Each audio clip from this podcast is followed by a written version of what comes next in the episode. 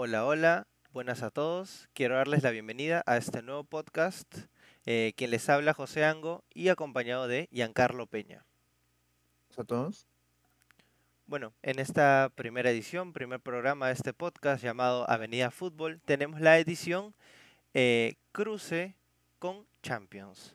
Eh, en el podcast vamos a mencionar los diversos grupos y los diversos partidos eh, de la jornada 1 de la UEFA Champions League y vamos a hacer un pequeño análisis dependiendo eh, los partidos como creamos convenientes. Para comenzar, en el grupo A tenemos al Ajax de Holanda, Liverpool de Inglaterra, Napoli de Italia y Rangers de Escocia.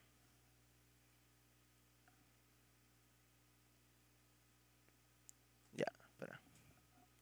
Bueno, comenzando el grupo A, se jugó el partido del Ajax contra el Rangers, ¿no? Ajax que va primero en su liga, ha ganado todos sus partidos, a pesar de las bajas como Anthony, Lisandro Martínez, Haller, Omar Raui, incluso la este más nombrada que es su técnico, sigue manteniendo un gran estilo de juego y jugando muy bien, ¿no?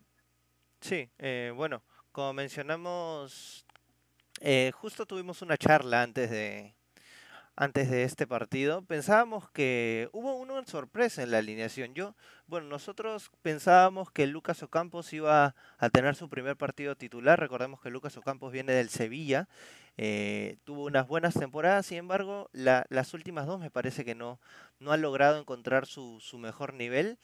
Eh, y pensamos que el Ajax iba a salir con un planteamiento como un poco recordando la Champions de 2019 con con Tadic ahí de 9 o de falso 9. Sin embargo, Kudus, que es un joven de 20 años, dio una sorpresa y terminó siendo uno de los jugadores del partido. Sí, hizo gol, este, jugó un gran partido eh, eh, y estuvo muy bien valorado, ¿no? Hasta fue escogido el MVP, si no me equivoco, del partido. Sí, tuvo. Eh, de hecho, el gol que hace es, es un golazo. regatea dos y termina definiendo definiendo de zurda cruzada. Luego, eh, mencionar, bueno, volver a mencionar lo que dijiste, ¿no? Eh, eh, que actualmente es el jugador, el entrenador, perdón, del Manchester United, que hizo que este Ajax vuelva a, las grandes luces del fútbol europeo, teniendo una grandísima y recordada Champions del 2019. Lamentablemente terminaron eliminados por un por una noche maravillosa de Lucas Moura, pero el Ajax ha mantenido el nivel, ¿no? No, no sé si te parece a ti que, lo mantendrán. Em, bueno, han comenzado con pie derecho, no es cosa de un día, ya que no son en la Champions, en su liga están punteros, han ganado todos sus partidos, em, así que a pesar de las salidas, se, por lo que veo, con, con este Ocampo sigue siendo un buen equipo y Tampoco creo que va, a llegar, eso sí, tiro desde ya una predicción, no creo que va a llegar al nivel del 2019, pero igual considero que puede pasar de grupo, ¿no? Ya que, bueno, hablando de grupo A y antes de pasar al siguiente partido, eh, siento que puede clasificar a octavos, ¿no? Y no irse a la Europa League, ya que hay otro equipo que es el que tiene más, más posibilidades de hacerlo, ¿no? Sí, totalmente. Eh, bueno, eh, repasando un poquito lo que sucedió en el partido, el primer gol fue de Edson Álvarez, el mexicano, el siguiente de Steven Berghuis, el holandés, Kudus, como bien mencionábamos, la sorpresa de este partido, y por último Steven Bergwin, que era el exjugador del Tottenham la temporada pasada, que, bueno, se le metió el gol y salió lesionado. Una, una cosa, una cosa de locos. Igual este, también recordar que Kudus no, no solo anotó, este, también hizo una asistencia, O sea, ha, comenzado muy bien. Eh, y este, bueno, por el lado de Rangers, eh, viene mal. Eh, este, justo viene de perder 0-4 con el Celtic en, en, su liga. O sea, era un partido como que ya veían, ya venían mal y sin embargo, nuevamente, ¿no? Fue, fue algo muy malo para ellos. Por cierto, el Rangers es el finalista de la edición anterior perdió en penales contra el Frankfurt en la Europa, en la Europa League. Pero bueno, parece que no han podido mantener el, nivel. El siguiente partido del Ajax es contra el Heberbin de local. Y con esto yo creo que podemos pasar al siguiente partido, que es el partido importante de la fecha del grupo A. Sí, un, un partido que creo que hizo sufrir bastante a los apostadores, ya que, si bien es cierto, el Liverpool venía mal, una victoria del Napoli era muy probable, creo que nadie se esperaba lo que pasó en el partido, ¿no? O sea, un partido donde el Napoli aplastó al Liverpool y no fue algo de suerte, fue con mucha constancia, contundencia, y sin embargo que pudo haber sido por más goles, ¿no? Recordemos que el Napoli hasta se falló un penal. Sí, de hecho, la primera jugada del partido, a los 40 segundos, es un pase filtrado perfecto a Osimhen que elude a Allison, pero bueno, lamentablemente choca en el palo y, y el balón sale de la cancha. Pero bueno, el Napoli mm, es el tercer partido en Champions contra el Liverpool que no pierde. La, en la edición 2019 también se cruzaron en grupos. Fue una victoria para el Napoli y un empate. Y también en su liga viene muy bien, viene segundo. Y estando invicto también, ¿no? Es invicto, hasta ahora no, no pierde partidos en su liga. Bueno, eso por parte del Napoli, ¿no? El, Liverpool viene muy mal, viene séptimo en su liga, ha tenido un arranque muy malo. eh, de sus últimos cuatro partidos solo ha ganado uno. eh, y bueno, ahora juega contra el Wolves, el Wolves de local. Y eh, bueno, este, decir que con Klopp hay una estadística negativa cuando llega al séptimo año de cada equipo al que entrena. Con el Mainz en el séptimo año descendió, con el Borussia en su séptimo año dirigiéndolo no clasificó a Europa League Champions y este es su séptimo año con el Liverpool. Veremos cómo le va tanto en Champions como en Liga, pero desde ya la cosa pinta muy mal, ¿no? Sí, de hecho hay mucha gente por redes sociales que piensa que la liga ya está complicada desde ya, con un Arsenal que viene muy bien en liga, con un United que ha despertado, con un City que, bueno, el City siempre es de temer, pero eh, volviendo al partido, Osimhen se retiró lesionado en la primera mitad, Piotr Zielinski fue elegido el jugador del partido con dos goles, eh, y bueno, eh, Sambuanguisa que metió un golazo, y como no, no es un dato menor, el hijo del Cholo Simeone, Giovanni Simeone, debutó en Champions y debutó con un gol. Yo creo que la Sí, celebración fue muy emotiva, me, me emocioné mucho y es un sí, y como él dijo, em, perdón, eh, él, ye- él tiene un tatuaje desde los 14 años del, sí- del símbolo de la Champions y yo creo que cumplir este sueño para él ha sido un logro tremendo. Sí, este, y su celebración ya creo que lo dijo todo. Sí, eh, Y, ex- efectivamente. y, y, este, bueno, para cerrar el grupo este, decirle que como comenté hace un rato, eh, el Ajax viene jugando muy bien, el Napoli también está bien en su liga, eh, el Liverpool viene muy mal, no sé si te animarías a decir que Liverpool no va a pasar a octavos. Yo creo igual que es muy precipitado, ¿ah? Porque si bien la siguiente fecha es la semana que viene, la subsiguiente fecha es en un mes, entonces yo creo que igual es un poco precipitado, pero para mí tienes razón. Si el Liverpool sigue manteniendo este, esta inconsistencia, yo creo que va a terminar en puestos de Europa League. Claro, y además este, también hay que precisar de que el Liverpool no, no es que solo viene mal el Liverpool ya, el Ajax viene muy bien y el Napoli también. No es que solo está mal un equipo que se puede levantar y los demás van a caer en el mismo nivel, para nada. Los dos equipos vienen en alza, el Liverpool viene mal. eh, muy aparte de eso, sus jugadores están en un rendimiento muy malo. Joao Gómez hizo un partido para el olvido. El, el tercer gol es, toda, es todo culpa de él, o sea, es un regalo total yo creo que viene muy mal y como tú dices, si sigue con el mismo nivel es muy probable que vaya a Europa League. Incluso levantando su nivel ha comenzado mal y los otros equipos también vienen muy bien. Yo creo que incluso levantándola, levantando su nivel no es, quizás no va a ser suficiente también por un tema de plantilla, ¿no? Klopp no se reforzó lo suficiente, tanto así que tuvieron un fichaje de último minuto Arthur que, bueno, que lo, lo que entró este partido no, no jugó bien.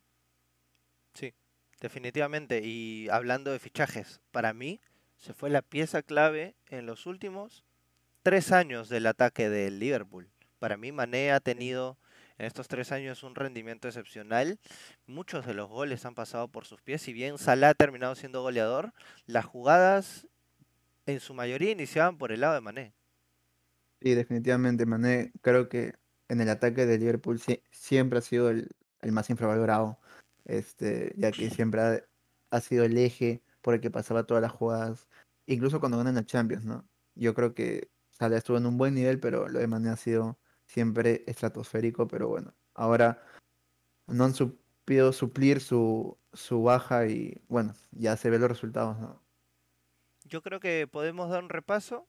El Ajax está primero del grupo junto con el Napoli. Ambos han ganado por cuatro, eh, bueno, ambos han anotado cuatro goles. La única diferencia es que al Napoli le han, le han anotado un gol.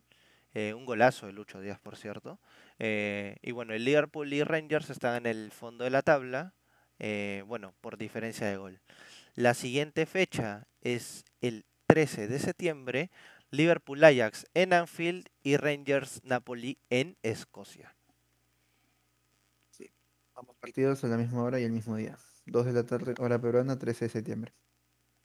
Bien, eh, pasamos al grupo B ahora. El, el Atleti Porto que tuvo un- una serie de eventos sobre el final del partido. Los tres goles fueron en el tiempo adicionado.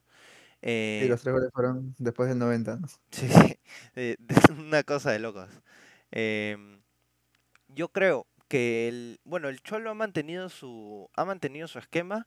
En lo personal, si tengo que opinar del esquema del Cholo, a mí me parece que usar a Witsel de central es desaprovechar la buena salida que tiene este mediocentro defensivo belga. Sí, pero igual recordemos que de central para muchas páginas fue elegido el ju- jugador del partido. O sea, si, si bien es cierto, lo está desaprovechando a lo que puede dar a su estilo de juego y a sus pretensiones, le sirve. Y cuando a un técnico le sirve algo, es muy difícil que lo cambien. Pasa en todos lados. Si le está sirviendo de central Bitzel, lo va a mantener ahí. Por más que en otra posición lo puede hacer mejor, cumple con lo que requiere el Cholo y para eso él es suficiente. sí, definitivamente. Bueno, la calidad de este, de este jugador es, es indudable. Eh, y bueno, adelante, a mí me parece que todavía le falta, le falta un chispazo al, al Atleti. Yo, Félix, eh, a mí me parece que es un muy buen jugador, pero Morata yo creo que no, no es el jugador que deba acompañar a Joao Félix.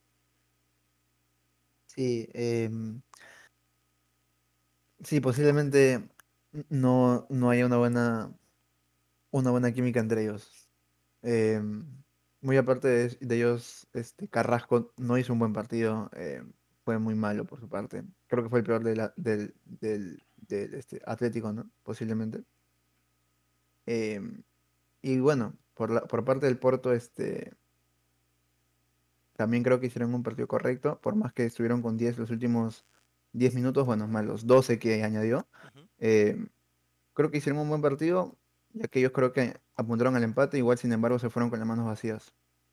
Sí, de hecho, eh, en el, en la última jugada del partido es, eh, es que el Atleti gana el partido con un centro al primer palo, pivotea Witsel y en el segundo aparece. Griezmann Sí, que, que está en el ojo de la tormenta por un, ese dato que, que me contaste, que Sí, bueno, ese dato lo curioso. de, lo de este Griezmann, eh, que está jugando todos los partidos en menos de 40 minutos por un tema de, para un tema para que el Atlético no le pague los 50 millones de cláusula al Barça. Em, es algo que me parece no, no muy leal, ¿no? Pero bueno, el Atlético está cuidando sus intereses, el Cholo cuida los intereses de su equipo, de su institución y les haría mejor, ¿no? Igual, yo creo que Griezmann si sigue haciendo goles, porque está haciendo goles en liga también, va a terminar siendo un, va a terminar siendo un fichaje. Sí, es muy probable, pero posiblemente no por 50 millones, ¿no? Posiblemente por menos, porque recordemos que Griezmann en las cuatro primeras jornadas de liga, en las cuatro ha entrado en el minuto 63. Ujú, Sí, Es un dato algo, algo curioso, ¿no? Por lo que el Cholo está haciendo. Em, Así que bueno, está cuidando los intereses de su club. Ahora en Champions ya jugó este igual y bueno, ahora sí le sirvió, ¿no? Porque anotó. claro. Em, el siguiente partido del Atleti es contra el Celta de local, el fin de semana, el fin de semana que viene, y con esto pasamos a un partido un poco raro, que tenía un favorito, Brujas contra el Bayer Leverkusen. Yo creo que cual- si bien el Leverkusen está jugando muy mal y su niño estrella, eh, está lesionado, yo creo que yo no está, no está pasando por un muy buen momento el, el Bayer Leverkusen. Sí, este, creo que también viene mal. eh, el Leverkusen por parte del Brujas este, era muy favorito, sobre todo por Ferran. eh, llevaba cinco goles en cinco partidos. eh, este, le ha quedado muy bien el fichaje al Brujas, pero bueno, igual en ese partido eh, no, no, no este funcionó. Como en Liga. Aunque bueno, finalmente ganaron. Sí. De hecho, em, el dato de este partido es que es, un gol en offside a falta de 15 minutos del final que causó un revuelo tremendo para los que, para las personas que están en contra del VAR. Yo vi y tenía la uña, pero literalmente una uña adelantada y y si bien si seguimos la regla al pie de la letra, está en offside, pero hay mucha gente que dice, no, este error es tecnológico, este error es impercibible para el ojo humano, no debería ser cobrado. En lo personal yo estoy a favor del VAR y estoy a favor de que, si bien es cierto, es un error humano, es, o sea, a la vista es imperceptible. eh, es gracias a la tecnología que se ha podido cobrar este offside. Yo creo que está bien cobrado y, y si las, si las reglas del fútbol son así, se tienen que respetar.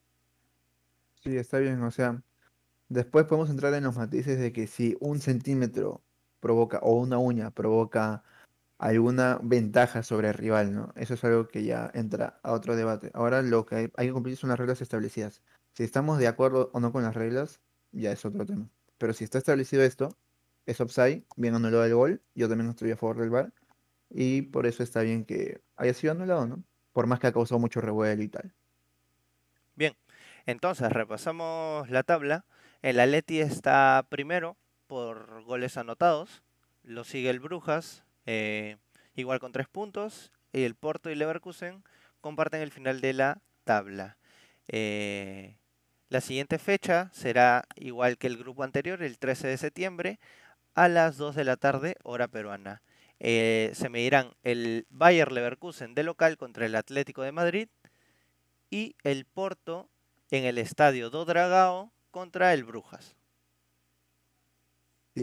El- de igual manera, ¿no? El 13 de septiembre a la misma hora, a las 2 de la tarde. Y bueno, ahora vamos con el grupo C, eh, el, el llamado grupo de la muerte de esta Champions, que Definitivamente. trajo, que trajo dos partidazos, ¿no?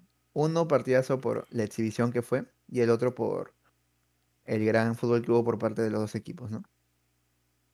Sí, definitivamente. Yo creo que el Barça, si bien el empate contra el Rayo Vallecano eh, en la primera fecha de la liga fue más que un espejismo, porque el Barcelona está jugando muy bien. Dembélé está endiablado, Lewandowski está con un hambre de gol y el resto del equipo también está, está haciendo un muy buen partido. A pesar de que el Barcelona no jugó con el 11 titular que ha estado manejando Xavi los últimos encuentros. Sí, igual es muy difícil tener un once de gala, ¿no? Pero claro, el once de gala del Barça era Ter Stegen, Koundé, Araujo, este, Christensen, Valdé, Busquets, Pedri, Gavi, eh, Rafinha, Leva y Dembélé, ¿no? Pero bueno, por, ahora yo también entiendo que por la rotación y todo, ya que el siguiente partido es contra el Bayern, quiso dar algunas rotaciones, ¿no? Entró Sergi, entró Koundé de central, entró Jordi Alba, muy criticado por la afición. Igual se habla, ¿no? De que quiere dejar el Barça a- en el siguiente mercado. Eh, igual jugó este partido, no lo hizo mal, jugó Frenkie de pivote, jugó que, que sí, igual este, anotó y jugó Ansu Fati, ¿no? Ansu que está un poco ansioso, ¿no? Por, por anotar. eh, en la segunda fecha eh, jugó bien, fue un buen recambio, pero ahora lo he notado, al menos de mi parte, un poco ansioso, como que quiere acabar las jugadas él mismo, no se está asociando mucho y por eso fue uno de los primeros cambios. Sí, yo creo que es más que todo por afianzarse. Ansu viene de lesiones largas, eh, lesiones que complicarían a cualquier jugador de su edad, pero como dices, eh, contra el Sevilla fue, si no me equivoco, contra el Se- no. Uh, No, eh, este, se nos fue el nombre, ¿no? sí, sí, se, se me fue el nombre, pero fue una, fue un recambio muy bueno. Ah, contra el Bilbao. Sí, contra el Bilbao Contra el Bilbao ¿no? fue un recambio, fue un recambio muy Claro. bueno. Eh, y yo creo que está ansioso, ¿no? De participar en las jugadas, meter sus goles. Y sobre todo por el, el peso que le han dado al darle la 10. Que si bien no fue una elección de él, fue una elección porque los eh, equipos de la liga, si no me equivoco, tienen que completar todos los jugadores, deben tener un número del 1 hasta el número que tengan. eh, y mucha gente pensaba que el 10 debió estar reservado para, eh, como una señal de respeto por Lionel Messi, eh, él fue el encargado de suceder el número de esta camiseta y yo creo que eso también puede inquietarle un poco a él. Igual, a mi parecer, de todos los jugadores que hay en la plantilla, si uno tenía que llevar la 10, creo que está bien decidido. Creo que él es el jugador que tiene que llevar la 10. Eh, yo no sé qué pienses tú, para, para mí está bien de todos los que están en la plantilla. Eh, pero bueno, hablando de Ansu, ya, y ahora hemos hablado de Ansu, ¿no? Ahora hablamos de los demás jugadores. Lewandowski, como dices, viene intratable. Posiblemente actualmente sea el mejor delantero del mundo, por encima incluso de Benzema, desde que ha comenzado esta temporada. Eh, Dembélé, que viene muy bien, este, este, con Xavi es otro, ¿no? Dembélé. Eh, ha asumido no solo más, no solo ha subido su juego, han reducido sus lesiones, sino ha asumido su liderazgo, su personalidad. Ahora habla mucho en el campo, eh, eh, elogia bastante a sus compañeros, los arenga. Ya no solo el Dembélé que la pasaban y que si se fallaba un pase le gritaban y ya no. Ahora él es otro tipo de jugador y eso le suma bastante al Barça. Creo que es algo que ha comenzado desde que llegó Xavi. Incluso él mismo dice en su entrevista que Xavi le pide que hable más, por más que él dice que no le gusta, Xavi se lo pide y lo está demostrando en todos los partidos. Sí, de hecho, en una entrevista, Xavi dijo que Ousmane Dembélé a su 100% podría ser el mejor en su posición del mundo. Entonces yo creo que eh, estas, estas palabras y el trato que le está dando Xavi está, está haciendo que, que su confianza en sí mismo crezca, que una confianza que le había perdido hace un par de temporadas también. Y hace un par de temporadas ya Dembélé estaba por irse, ¿no? Bueno, incluso hace meses nomás cuando todo el Camp Nou le pitaba, pero creo que gracias a Xavi ayudado bastante a incrementar su nivel. Eso es por el lado de Dembélé, por el lado de Lewandowski creo que es el mejor fichaje no solo del Barça, sí, sino de toda la temporada, todo este mercado. Es el mejor fichaje. eh, junto con Haaland, entre ambos es el mejor fichaje. eh, va 8 goles en 5 partidos.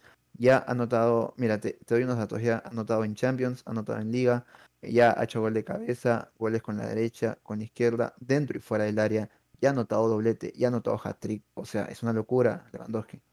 Sí, de hecho, los dos, lo- los dos goles, los dos últimos goles que él hace son, son exactamente iguales. Y una forma de pegarle totalmente absurda, de un jugador de una calidad tremenda, de fuera del área, como viene, le pega y la clava al ángulo de abajo. Es, es totalmente absurda la calidad que tiene Lewandowski y yo creo que totalmente, como tú dices, es tranquilamente el mejor fichaje de este, de esta temporada. Sí, ahí se discute con Haaland, ¿no? Claro, claro. Yo, yo creo que Haaland también está haciendo otro buen fichaje. Y también, hablando de otro fichaje que ha hecho un buen partido que viene rindiendo muy bien es Koundé. Lleva tres asistencias en los últimos dos partidos. En ese partido hizo una, ¿no? Igual de, que sí, de igual manera, jugando en la posición donde él se siente más cómodo, que es de central.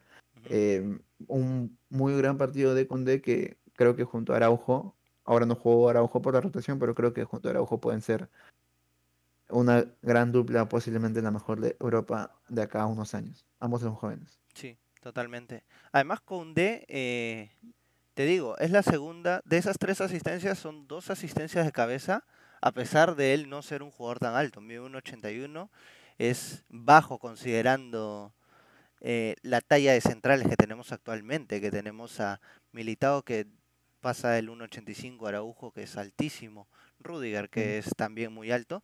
Entonces, yo creo que Koundé eh, ma- tiene un muy buen manejo del juego aéreo. sí, claro. Y bueno, eso, hablando del Barça, el, el partido, este, un poco más haciendo análisis del partido, eh, el Barça comenzó directamente aplastando, eh, fue muy directo, eh, después del 2-0 tuvo la posibilidad de anotar el tercero y ya cerraba el partido, creo que de otra manera, a como se dio ahora, pero le sacaron un balón en la Pedri tras una asistencia espectacular de Lewandowski de taco que no se le esperaba ni el mismo Pedri, por algo su definición no es tan certera porque llega a la pelota con un poco de, de lentitud, ¿no? Porque creo que no se esperaba tampoco esta asistencia. Sí, Eh, luego de eso, el, el, este, el este, Victoria Plzen se encuentra un gol un poco de la nada, por así decirlo, y bueno. y, el, y si el partido se iba 2-1 al descanso, creo que se pudo haber complicado, pero Dembélé se saca una jugada eh, de la manga, por, más que se la quitan así, luchando, la recupera y, le pone una pelota a Lewandowski solo para empujarla y ya. Y el segundo tiempo creo que fue trámite total, ¿no? El segundo tiempo ya se dio a ritmo que quiso el Barça, quedó 5-1, pudo apretar el acelerador un poquito y meter más goles, pero fue así, el, el, en el gol de Ferran, la asistencia de, de Dembélé también es buenísima, es muy parecida a la de Neymar en la de Mbappé. Sí, eh, fueron goles muy buenos los que hizo los que hizo el Barça. Yo creo que ningún gol fue una casualidad total. Yo creo que en los goles hemos visto eh, hemos visto un juego en equipo muy bueno, personalidad por parte del equipo. Yo creo que están muy bien encaminados, no solo para el siguiente partido, sino para la edición completa, ojalá me equivoque, de esta, de esta Champions League. Entonces, repasando eh, lo que sucedió en el partido, el primer gol fue de Franquesí, asistencia de Jules Koundé. El segundo, eh, Lewandowski, por asistencia de Sergi Roberto. Eh, hay un penal de hecho, hay un penal que es cancelado por el VAR debido a que hay una falta previa sobre Christensen. Y yo creo, a mi parecer, yo creo que una tarjeta debió haber sacado, porque el codito sí. estaba, el codito estaba muy arriba. Sí, Luego, es un reglamento, ¿no? Uh -huh. Codo arriba es tarjeta. Sí. Luego el descuento de Jan Sicora, eh, pero sobre el final de la primera mitad, como mencionaste, asistencia de Dembélé y Lewandowski de cabeza. En la segunda mitad, goles de Robert Lewandowski y Ferran Torres para finalizar este partido.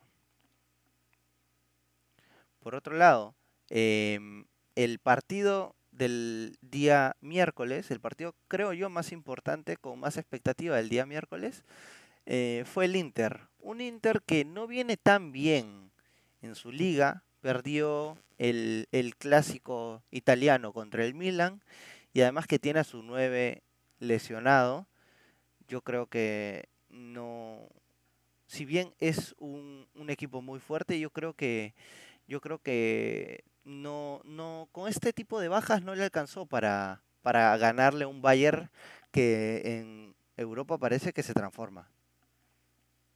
Y el segundo tiempo del Bayern es muy bueno.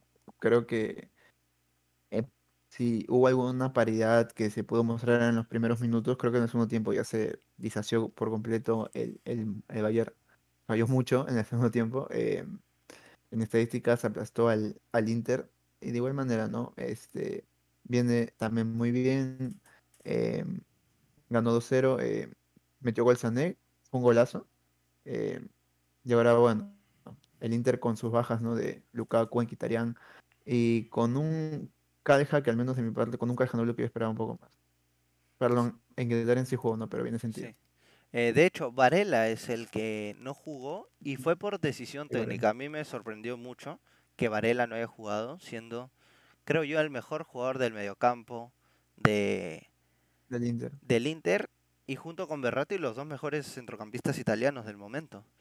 Eh, por otro lado, en defensa, te soy sincero, a mí no me termina de convencer la defensa. Yo pienso de que tienen que jugar De Brig y Skriniar juntos. Esta vez eh, De no jugó y de hecho cuando entró eh, De salió por Skriniar y están sufriendo actualmente la salida de uno de los jugadores más importantes de su ataque que es Perisic, que se fue al Tottenham. Se nota mucho su baja, tampoco supieron suplirla. Y bueno, este notó en el partido, ¿no? Creo que se esperaba un poquito más de paridad en ese partido, por más que el Inter viene mal en su liga. Se esperaba algo más de tablas, pero bueno, finalmente el Bayern creo que dominó el partido, sobre todo en el segundo tiempo, y ya y, y le dio por terminado, ¿no? Sí. Tampoco, igual que el, el, Barça, pero con mucho menos goles, ya no quiso poner más el pie en el acelerador y ya, como dices, el Bayern en Europa se transforma y creo que de momento es el mejor equipo del grupo, ¿no? A falta de ver qué es lo que pasa en el siguiente partido.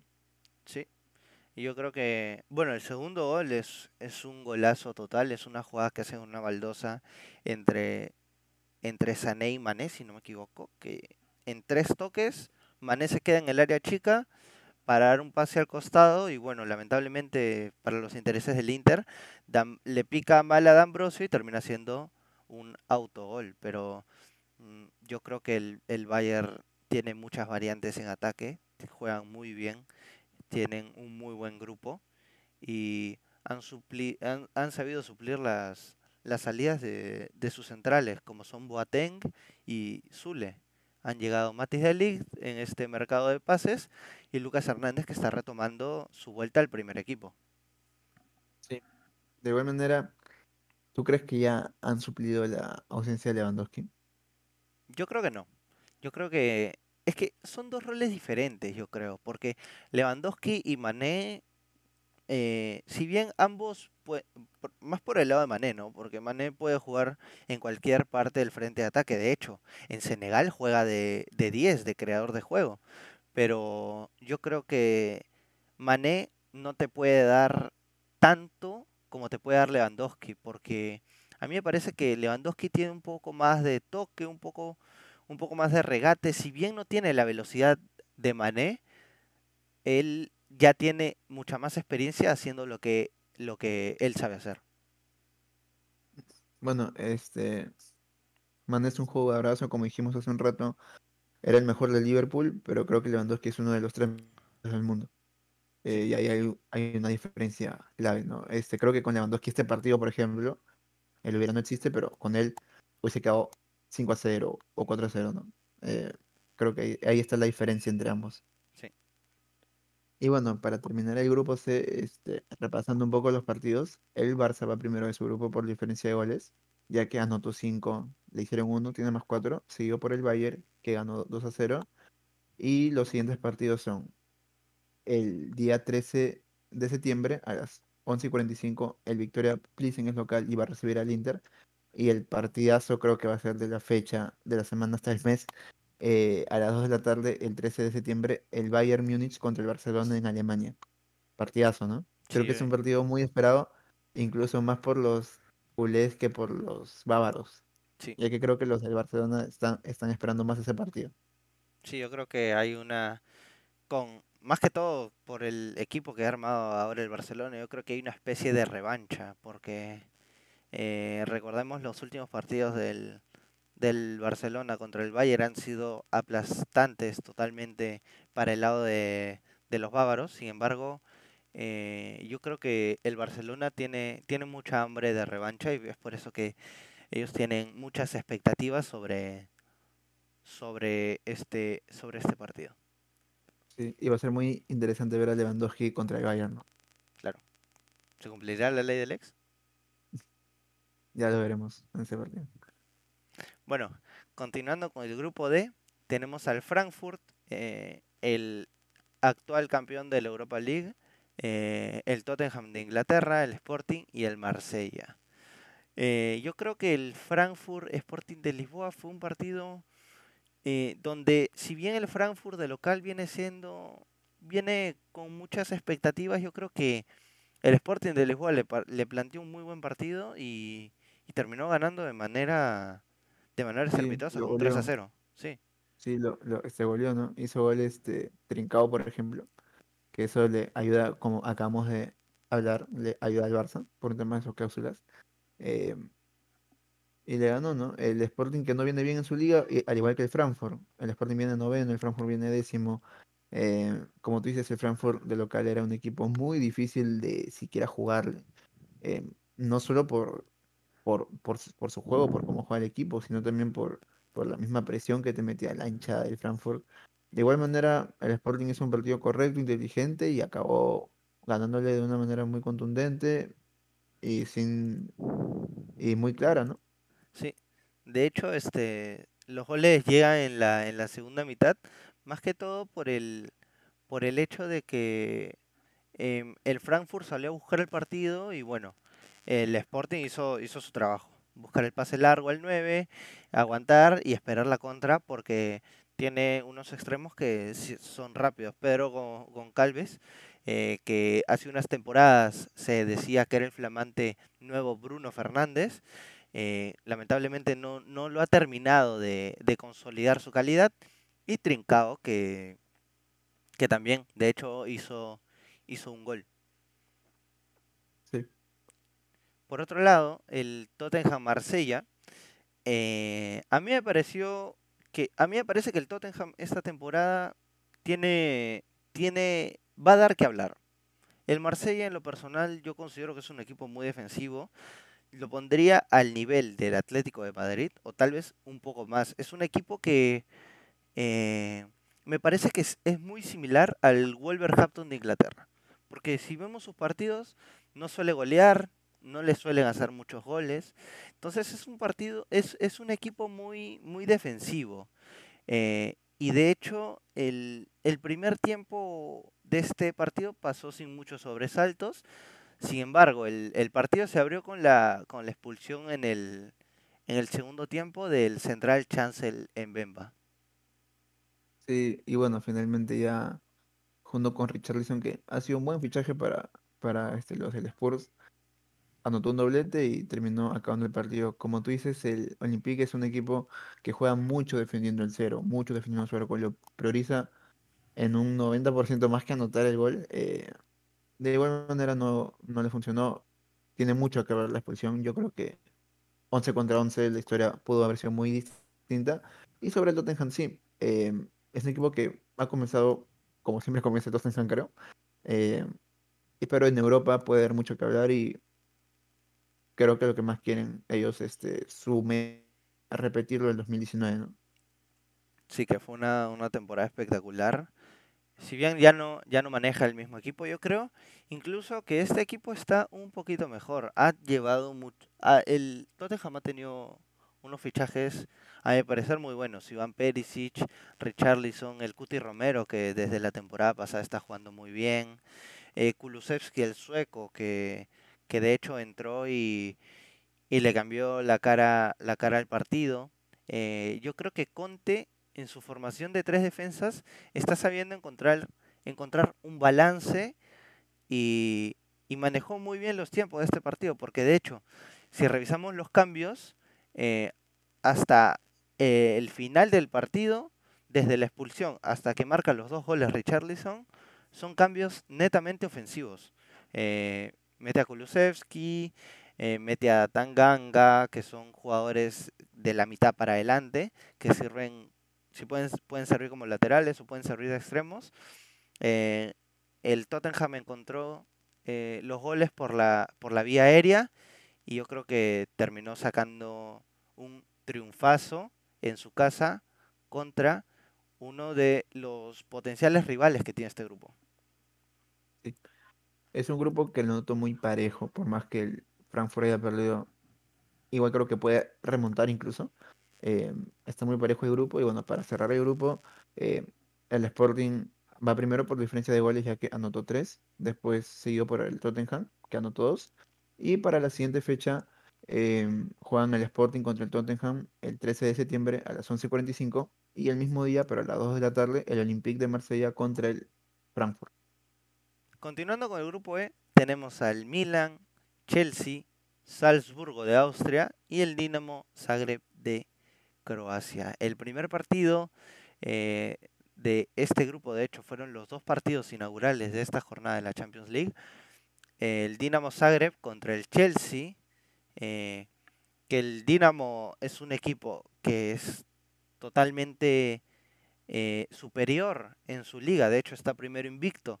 Eh, eh, yo recuerdo en la, en la transmisión de, de ESPN, el comentarista hacía alusión de que, de que el segundo tiene diferencia de goles en contra, para que te hagas una para que se hagan una idea de la diferencia de nivel que existe en el primero y el segundo eh, de Sí. Croacia. Y yo creo que estos partidos son un poco raros para el Dinamo, porque pasan de una de pasar por encima a todos sus rivales a terminar defendiendo defendiendo en su arco. Bueno, es lo que decía el partido, ¿no? Es lo que dependía y cómo se fue yendo el partido. Jugó contra un Chelsea que, bueno, em, tiene una gran baja que es Kanté, que está lesionado por seis semanas. Bassett en, en su liga eh, no ha comenzado bien y sobre todo, bueno, lo más importante es lo que lo, lo más raro de este partido es que al menos para el Chelsea lo más importante o lo más relevante no fue el resultado, fue lo que pasó después del resultado. Sí, totalmente. Yo creo que nadie lo tenía, todos nos agarró por sorpresa. Tuchel, de hecho, el partido contra el Dinamo era el partido número 100 eh, como técnico del, del Chelsea. Había cosechado 60 victorias, 24 empates, 16 derrotas, además de una Champions, una Supercopa de Europa y un Mundial de Clubes. Eh, no sé si fue una buena decisión. ¿Tú qué opinas? Yo creo que fue muy precipitada y un poco hasta desagradecida con, con Tuchel, pero tampoco sabemos qué pasa en interno, ¿no? Se dice mucho que fue por haber rechazado el fichaje de, Ronaldo, no lo sabemos. Sí, totalmente. A mí me parece muy precipitado, sobre todo porque es el, eh, el séptimo partido en esta temporada. Y de hecho, sí, yo también eh, estaba informado de que de que rechazó. Sin embargo, el Chelsea perdió muchos fichajes que ellos querían. O sea, yo creo que la pérdida de esos fichajes, eh, yo creo que no le permitió a Tuchel empezar con el equipo que él querría esta temporada. Y eso ya escapa de sus manos, porque él es el técnico, sin embargo, él no es el encargado de fichar a los jugadores. Sí. Recordemos que perdió a fichajes como Kunde, como Lewandowski, como Rafinha. Sobre todo, este, el 90% de sus fichajes se los termina quitando el Barça, ¿no? se los termina ganando. Inclusive también han perdido a, Marcos Alonso, que ya era suplente, pero igual es un buen recambio y casi se va a Pelicueta. O sea, como tú dices, él no es el encargado de los fichajes, ¿no? Él hace una planificación, entrega a sus directores deportivos cuáles son los fichajes que quieren y fichar a, a, a en el último día habla mucho de la planificación del, del equipo. Sí, totalmente. Yo estoy totalmente de acuerdo con lo que dices. Y eh, bueno, el diario Marca anticipaba que Graham Potter, el técnico inglés del Brighton, es el, eh, es el encargado para, para dirigir el Chelsea lo que queda de temporada y ojalá no, no hagan otra decisión precipitada en caso el Chelsea siga mal. Y desde ya creo que esta decisión de sacar a Tuchel y poner a Potter como técnico es precipitado. Y esto solo trae como que un poco más de decisiones rápidas, ¿no? Y sin calcularlas. Creo que la temporada para el Chelsea, por este tema del técnico y por cómo va el grupo, no pinta bien. Pero esperemos a ver qué pasa. Claro. Eh, bueno, eh, repasando el partido, tenemos un gol de Orsic en una jugada eh, de contraataque. Orsic que de verdad tiene un historial positivo frente a rivales ingleses. la última vez que se cruzó contra un rival inglés fue en, contra el Tottenham y en el partido de vuelta le hizo tres goles. Así que a mí Orsic me parece un jugador que en Europa se transforma. Sí, sí, creo que Sí, en, eso tienes gran parte de razón. De igual manera, el Dinamo hizo un partido muy luchado, ya que fue el equipo que más duelos, que más divididas gana de toda esta primera jornada de la Champions. Ganó 18 divididas. Habla mucho de cómo estuvo, ¿no? De igual manera, Chelsea fue el equipo que más balones recuperó. Pero el tema de las divididas es un dato que te dice mucho de cómo fue el partido. Claro, igual habría que ver dónde recuperó el Chelsea los balones, porque de, eh, balón recuperado cuenta como un despeje y, eh, ahí no hay ninguna dividida. Y yo asumo que la mayor cantidad de divididas que tiene el Dinamo son en su propia cancha. Y, y si no me arriesgo, es en su propia área, incluso varias. Sí, hay, por eso se dice mucho, ¿no? De cómo fue el partido, cómo se dio y lo difícil que fue para el Chelsea, lo bien planteado por el Dinamo, ¿no? y la concentración de sus jugadores en haber ganado todas las divididas. Eh, complementando el grupo tenemos el partido del Salzburg-Milan, que bueno, el Salzburg yo creo que ha, eh, los últimos años, tras la inversión de esta marca de, energizantes en distintos clubes alrededor del mundo, eh, yo creo que se ha consolidado como el mejor equipo de, de su país, de Austria. Se enfrentó a un Milan que viene invicto en Serie A, está tercero y viene de ganar el clásico contra el Inter en un partido en el que Rafael Leao estaba pero, pero endiablado. Recordemos que Rafael Leao está nominado al Balón de Oro. Difícilmente lo gane, pero el hecho de que esté ahí ya nos indica la calidad de jugador que él es. Es un abrazo, Leo. Fue también el, goleador del Milan en la temporada pasada. No fue goleador de la Serie A, pero fue goleador del equipo que fue campeón, ¿no? Después de muchos años en Italia. Eh, al final el partido termina con un empate que creo que eh, fue más bueno para el Milan, ¿no? Ya que fue un partido muy difícil, mm, jugaron a eso y lo consiguieron. Creo que empiezan bien en este, en este grupo y donde igual lo veo muy parejo, ¿no? Y más que todo por el partido que mostró el Dinamo y por el rendimiento que viene mostrando y que creo que va a seguir mostrando el Chelsea. Yo creo que yo creo que esta victoria del Chelsea, eh, perdón, del Dinamo sobre el Chelsea y este empate de, de- del Salzburg sobre el Milan, yo creo que nos indica que son dos rivales que en casa pueden complicar, tanto el Dinamo como el Salzburg. Sí. Y bueno, para terminar el grupo, eh, el Dinamo va a primer puesto, fue el único equipo que ganó en el grupo, el único que tiene tres puntos. Después hay un empate entre el Milan y el Salzburgo, ambos quedaron 1-1. Y finalizando el grupo como último puesto, el Chelsea con cero puntos. Los siguientes partidos son el 14 de septiembre, a las 11.45 de la mañana el Milan contra el Dinamo y a las 2 de la tarde el Chelsea contra el Salzburgo. Bueno, continuando con el siguiente grupo, el grupo F, eh, tenemos al Real Madrid, que es el favorito del grupo, siguiendo por el Leipzig, Shakhtar y Celtic. Yo creo que es un grupo muy, muy, muy, muy, con muchos muy, ¿ah? accesible para el Real Madrid. De hecho, el primer Sí, partido fue, fue un paseo. Sí, fue, fue un repaso el Madrid en, este, en Glasgow, igual que es una plaza que yo me acuerdo que hace años al Barça se le complicaba bastante, incluso empatado o ganado por la mínima, al Madrid no, el Madrid dio un paseo, Vinicius que está en un gran nivel de forma se jugó un partidazo, eh, posiblemente es, eh, ahora con la elección de Benzema sea el jugador que tenga que asumir esa importancia en la delantera, ya lo viene haciendo en este, en este inicio de liga y creo que va a seguir haciendo, tiene un nivel en alza, Vinicius. Y de igual manera, mm, es muy importante lo de Benzema, es muy relevante su lesión que se pierde varios partidos, ¿no? Sí, de hecho, el diario Marca eh, informó que Benzema tiene una sobrecarga en el muslo derecho. En, el Madrid estaban preocupados de que se tratase una lesión de rodilla. Pueden estar tranquilos los hinchas madridistas de que no es ninguna, ninguna lesión de rodilla, es solo una sobrecarga muscular que le va a tomar una recuperación de dos a tres semanas. Sin embargo, esta recuperación eh, sería eh, una baja importante para los partidos contra el Leipzig de visita la siguiente semana, el derby contra el Atlético de Madrid y el parón de selecciones con Francia que eh, yo creo que Benzema sí o sí va a ir al Mundial, pero eh, yo creo que va a ser un poco complicado de Champs elegir, eh, terminar de elegir el 11 que, con el que debutará Francia en el Mundial sin Benzema.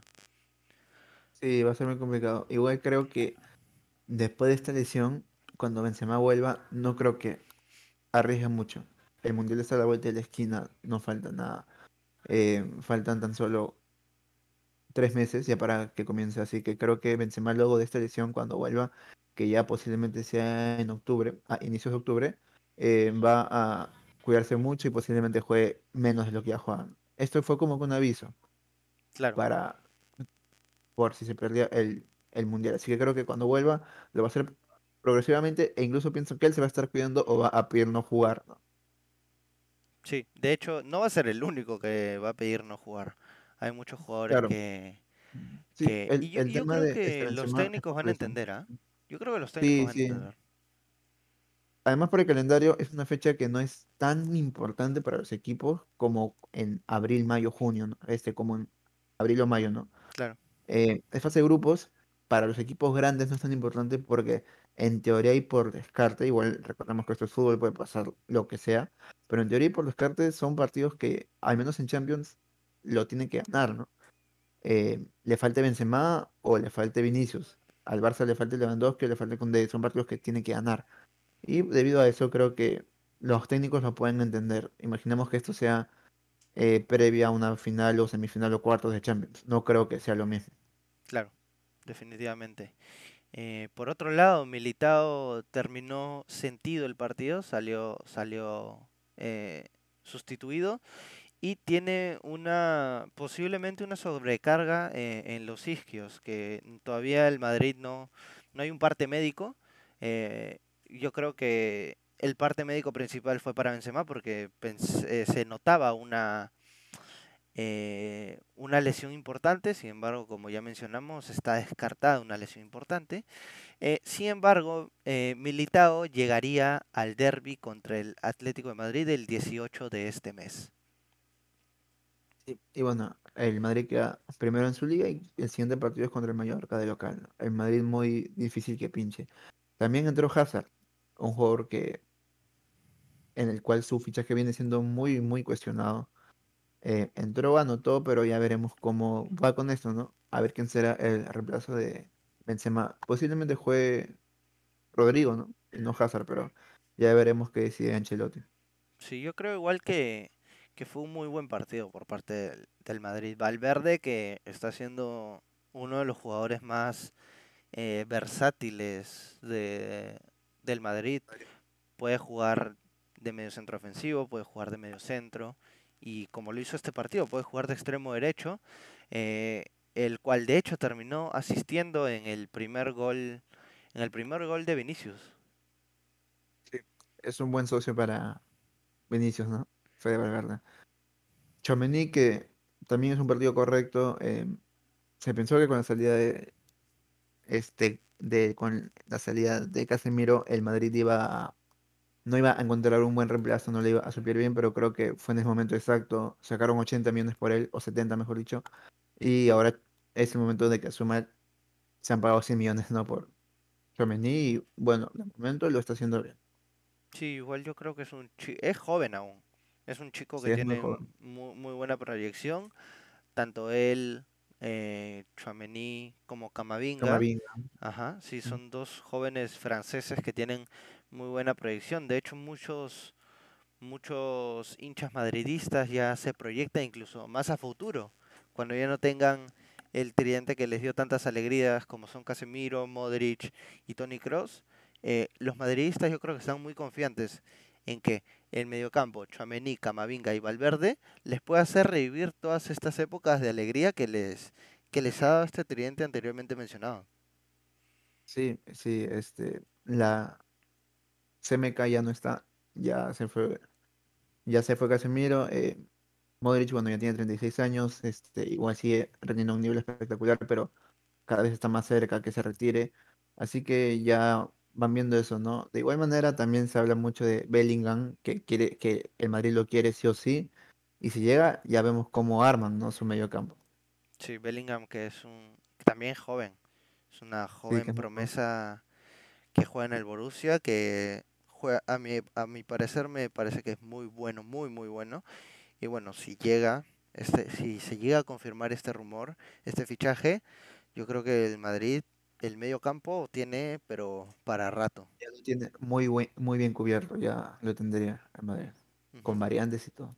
Sí. Eh, repasando los, los eventos de este partido, el primer gol es de Vinicius, el segundo gol es un golazo, un golazo de Luka Modric. A mí me gustó mucho el, segundo gol. Y el último gol terminó siendo gol de Eden Hazard, que como bien mencionaste, eh, fue muy criticado, muy criticado para, eh, por, la, por la afición madridista, sobre todo por, por el papel con el que llegó. Llegó siendo el mejor jugador de la Premier, el mejor jugador del Chelsea, goleador en Premier. Sin embargo, eh, los madridistas yo creo que esperaban encontrar en él un reemplazo, un reemplazo para Cristiano Ronaldo, pero a mí me parece que encontrar un reemplazo para el Cristiano Ronaldo del Real Madrid va a ser muy difícil, no solo ahora, de aquí a muchos años. Sí, bueno, ya había uno que posiblemente podía tener sus números, pero finalmente no terminó llegando al Madrid, ¿no? Que fue en esta temporada de fichajes, ¿no?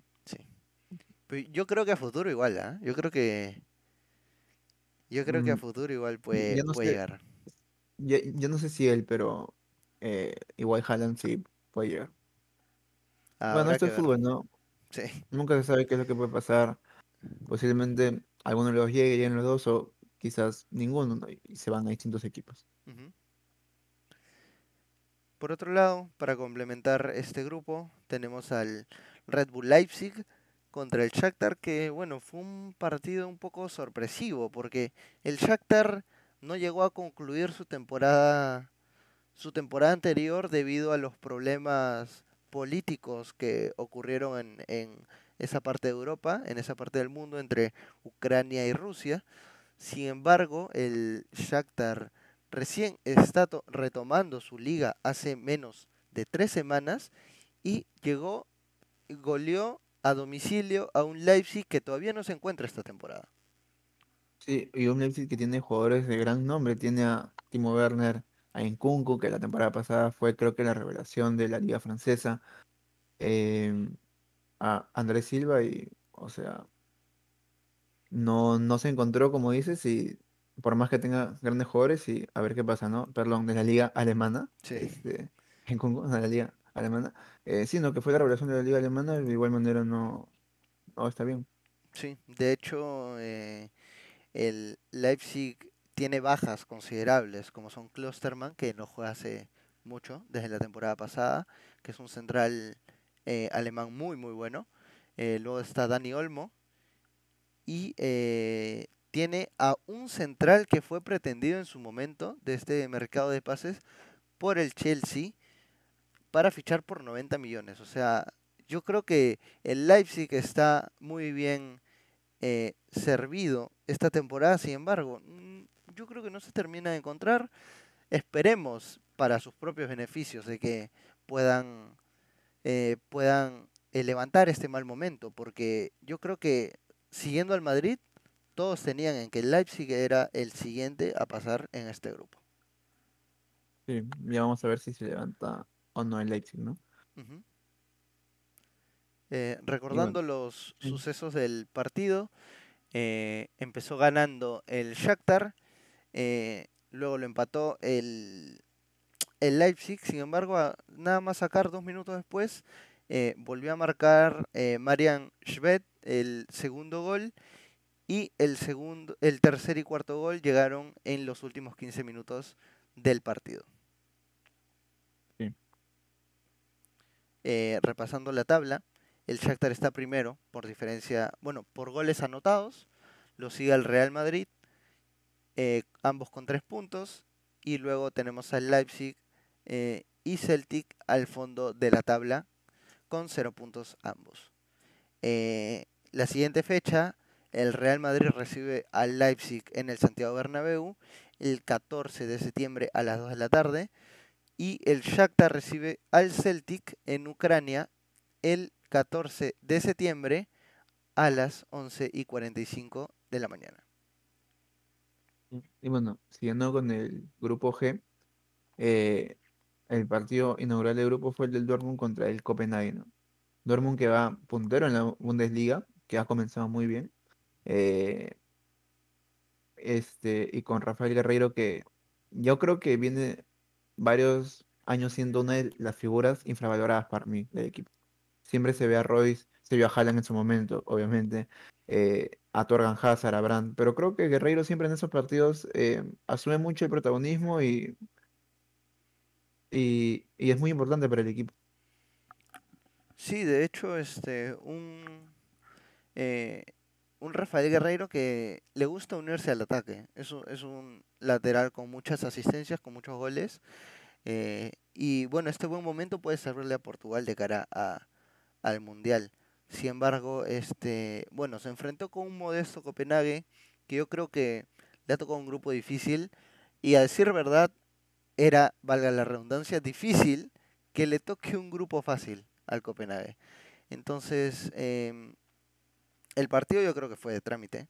eh, Sí, eh, fue un 3 a 0 contundente con un Borussia que, bueno, si bien todavía no, eh, no encuentra un 9 que reemplace a Erling Haaland, va a ser muy difícil, pero Modeste, yo creo que venía con una muy buena temporada, sin embargo, este, sin embargo no se termina de encontrar y Modeste termina siendo un fichaje ante la sorpresiva baja de, de Haller, el ex delantero del Ajax, que bueno, lamentablemente eh, está delicado de salud, eh, le encontraron un cáncer eh, en una de las zonas del cuerpo y bueno.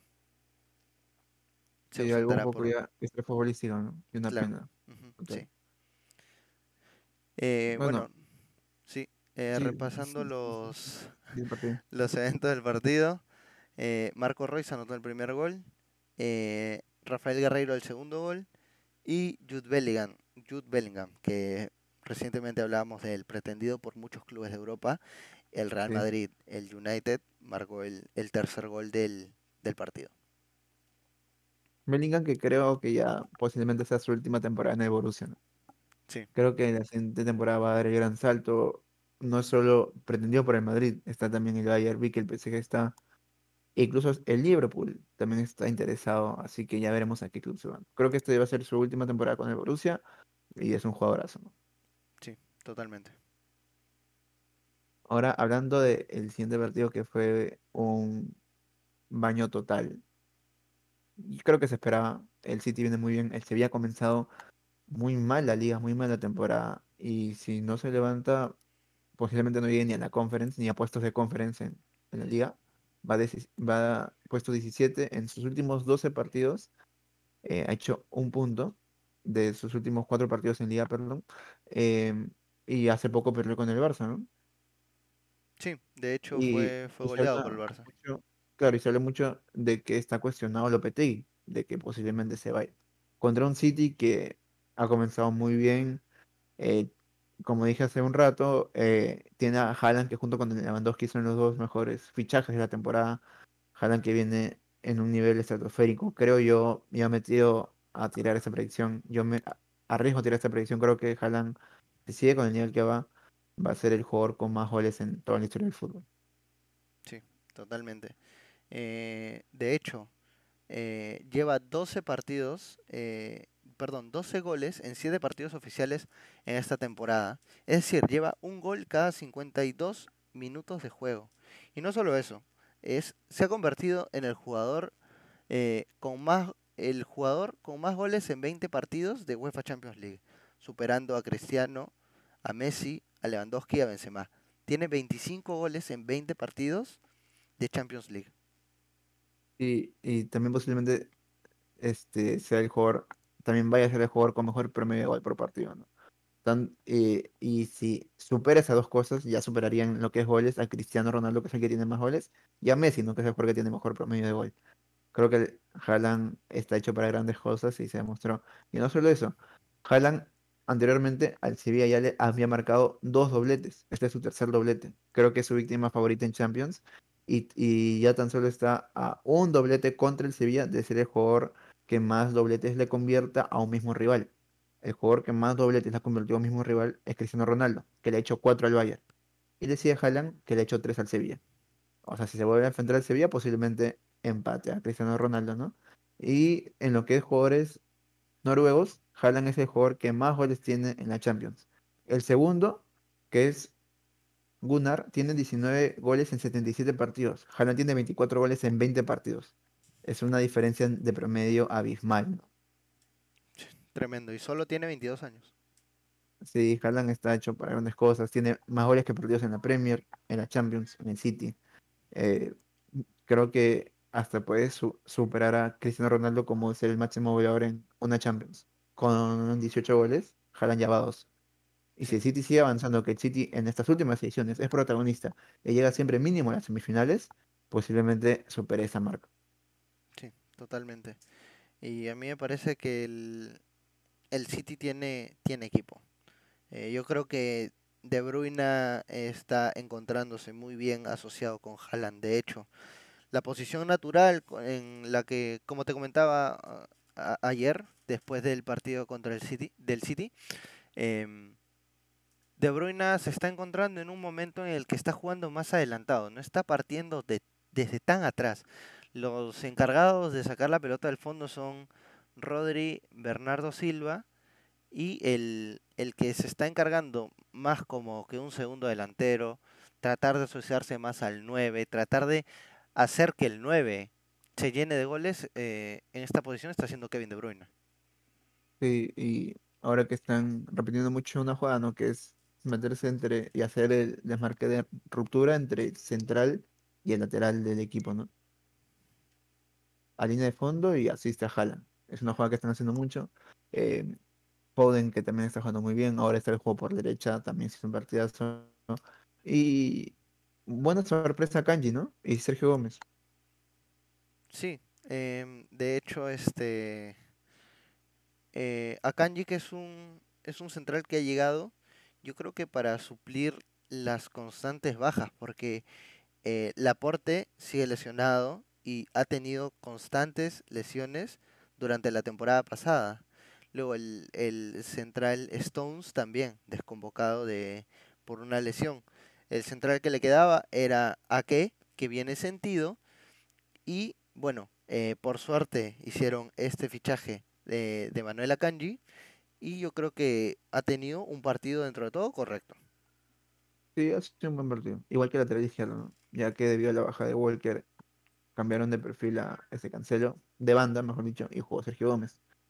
Y también hizo un partido correcto. Y eh, demuestra ser un gran reemplazo en caso no esté Cancelo o Walker, ¿no? Y tenga que cambiar de banda a Cancelo. Claro, de hecho, eh, la dupla de laterales la temporada pasada, debido a que Walker está lesionado, era Cancelo por derecha y Sinchenko por izquierda. Pero Sinchenko esta temporada eh, fue fichado por el por el Arsenal y bueno, Sergio Gómez parece que está supliendo correctamente. De hecho, también como lo conversábamos, es, es un tridente constante que ha encontrado Pep Guardiola, el tridente de Cancelo, de Bruyne y Phil Foden.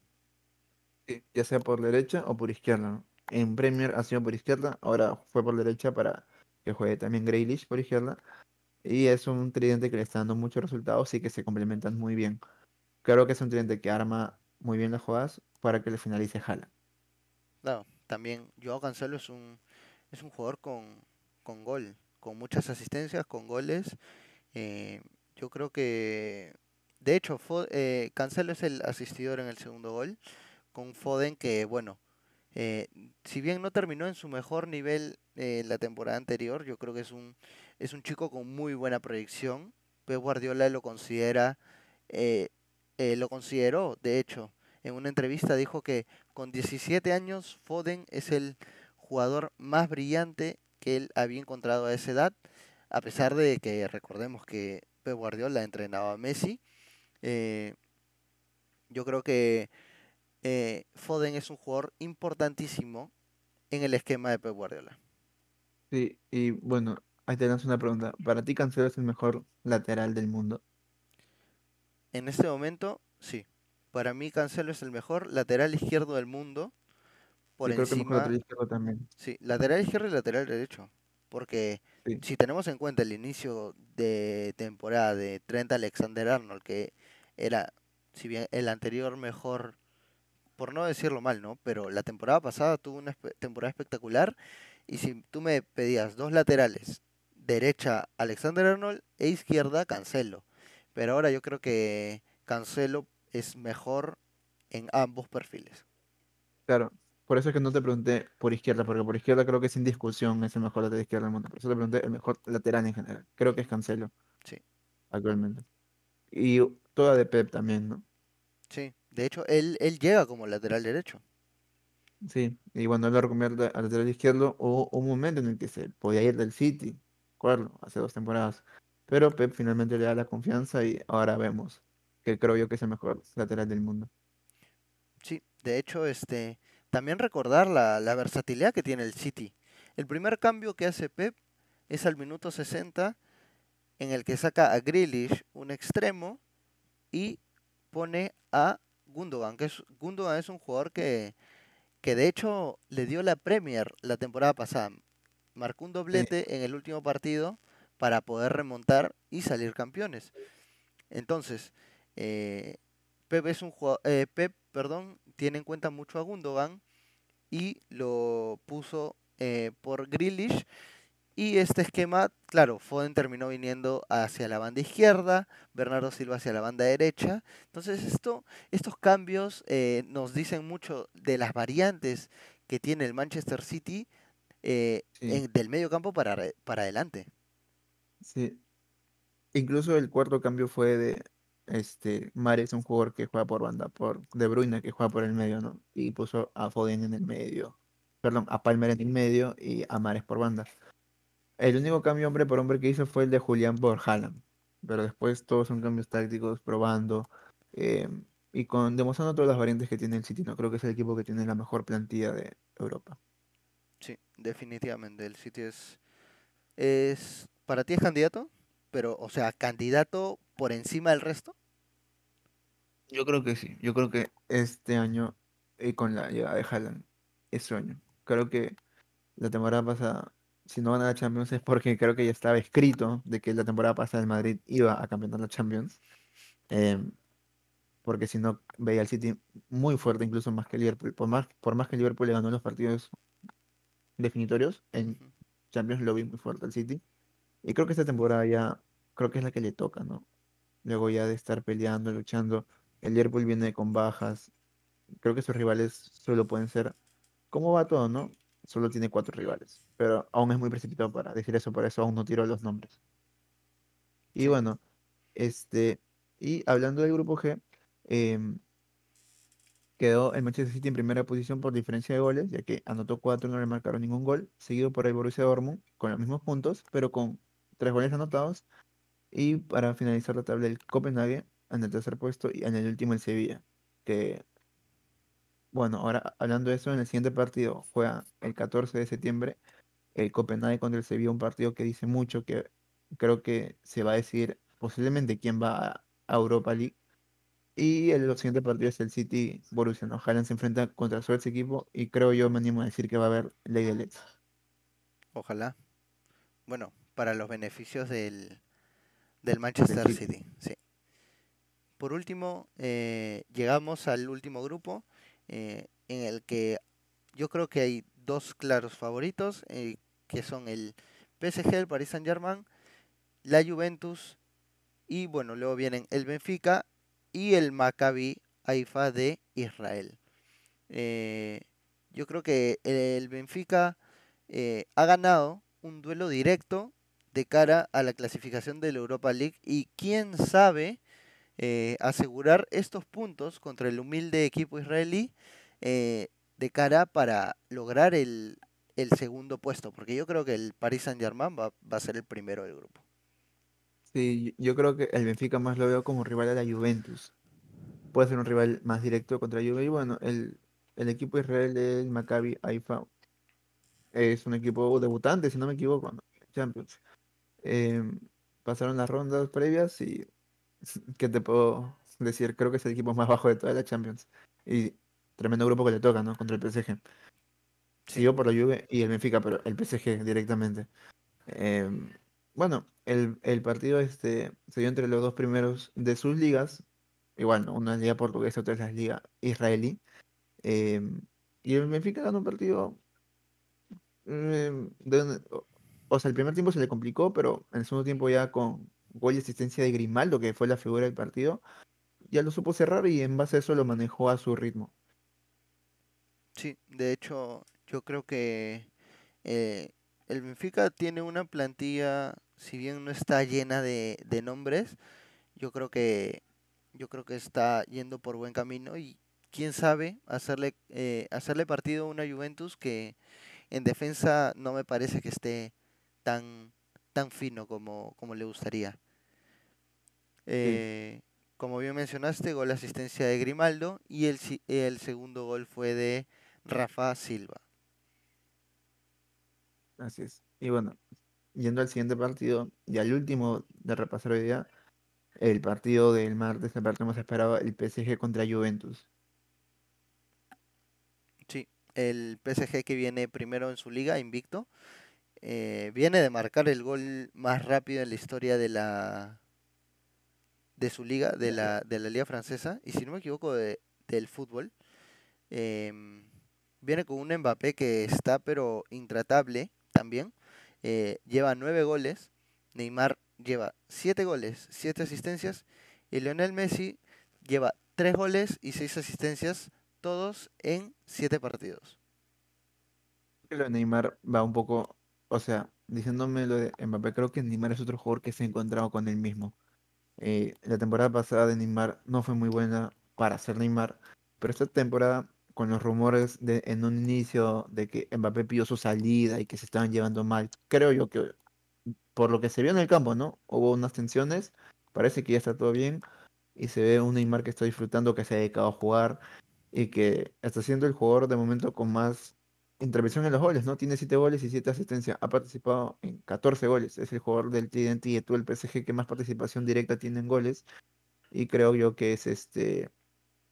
que actualmente es el jugador un poco más importante del ataque, ¿no? Sí. El PSG. También un dato a tener en cuenta es que Messi está saliendo sustituido en varios partidos esta temporada. De hecho, es el primer partido en toda su carrera en el que ha salido sustituido de un partido de Champions League. Y mi pregunta es, ¿realmente jugar 7, 8 minutos menos tiene un impacto? De cara al final de temporada puede ser, pero de cara al Mundial, ¿tú crees que tenga un impacto? Em, yo creo que no. Creo que si el cambio fuera, este, fuese faltando 20 minutos o hasta 15 seguidos, te diría que sí, ¿no? Está cuidando bastante. Pero acá no, pero a diferencia de cuando lo sacaba Pochettino a Messi, eh, ahora cuando es sustituido no se le ve molesto ni nada, hasta parecerá que él es el pide el cambio, ¿no? Ya algo interno, no en el partido. Por eso es que es, un poco rara la situación, pero bueno, no conocemos lo que pasa en la interna, quizás se lo pide, quizás no.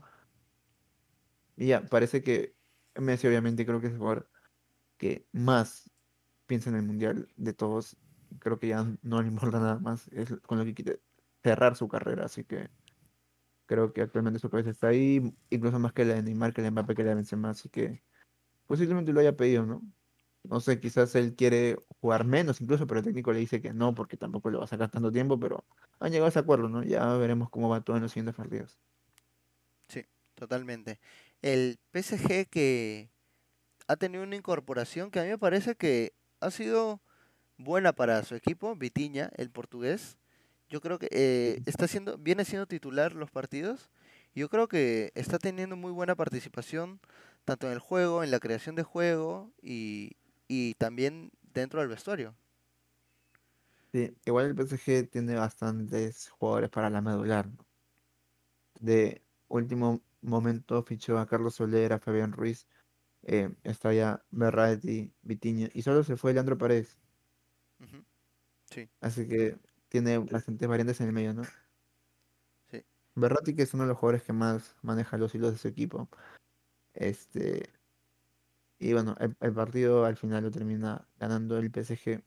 Igual la Juve, cuando iban 2-1, tuvo para poder empatar en algún momento, pero finalmente el PSG gana porque, porque estuvo más concentrado en el partido. Sin embargo, cabe destacar lo de Mbappé, ¿no? sí. Como dije hace un rato, el tema de la actitud con Neymar y Messi creo que ha mejorado, pero no del todo, ya que hay jugadas puntuales donde Mbappé pudo dar paso o asistencia y quiso cerrarle la jugada y lo cerró de la peor manera. Sí, de hecho, la más clara fue eh, un pase, una jugada en salida de Messi que habilita a, Mbappé y aparecía Neymar solo en el segundo palo, pero Mbappé terminó rematando desviado y, se perdió eh, un gol el PSG. Sí, Em, y bueno, sí, algo, sí, también no, a mí, a mí me parece que, perdón, que Keylor Navas debería ser el portero en Champions del PSG. Es lo único que, que me gustaría aclarar. No, no me termina de convencer Donnarumma para estos partidos de peso contra rivales eh, que pueden llegar a presionar de alguna forma al, al PSG. Yo creo que Keylor Navas tiene la experiencia, es un muy buen portero, no tiene nada que envidiarle a Donnarumma. Yo creo que Keylor Navas debería ser el portero para Champions del PSG. Sí, el único portero que ha sido tricampeón desde el nuevo formato de Champions, no creo que ya tiene su lugar más que ganado y si alguien quiere cuestionar que sea arquero, bueno, ya tiene los datos a su favor. Ujú, Sí. Eh, repasando también el, eh, los sucesos del partido, empezó con un golazo el París adelantando eh, a los 5 minutos nada más, asistencia de Neymar, gol de Mbappé, y luego a los 22 minutos del primer tiempo, Hakimi también en otro golazo de Mbappé, Mbappé que los dos goles de este partido fueron unos golazos, adelantaron 2-0 al París y terminó eh, descontando McKennie en un en una jugada aislada, me parecería, en una jugada aislada, eh, donde Donnarumma sale mal en el córner y bueno, termina rematando de cabeza McKennie solo. Sí. eh, de igual manera, el gol de Mbappé, el primer gol con la asistencia de Neymar es muy parecido a la asistencia de Dembélé, ¿no? Para el gol de Ferran. Sí. Y bueno, este, con eso cerramos el grupo H, el cual está el Benfica, primer puesto, eh, con mejor diferencia de goles, ya que anotó los mismos goles que el PSG, pero al PSG le marcaron uno, ambos con tres puntos, y seguidos por la Juventus, que tiene cero puntos, y contra el equipo israelí, el Haifa. Eh, los siguientes partidos son el 14 de septiembre, a la misma hora ambos partidos. Se enfrenta el Maccabi Haifa contra el PSG. Y para cerrar el grupo, la Juventus contra el Benfica. Eh, unos datos de esta primera fecha es que se marcó un total de 49 goles, en un promedio de 3.7 goles por partido y de un gol cada 29 minutos. Y bueno, ese sería el resumen completo de la jornada 1 de la UEFA Champions League. Eh, nos volvemos a encontrar el día lunes con el resumen de los partidos más importantes de las principales ligas europeas. Un- tengan un muy buen saludo de parte mía, José Ango, y también de mi compañero Giancarlo Peña. A todos y muchas gracias.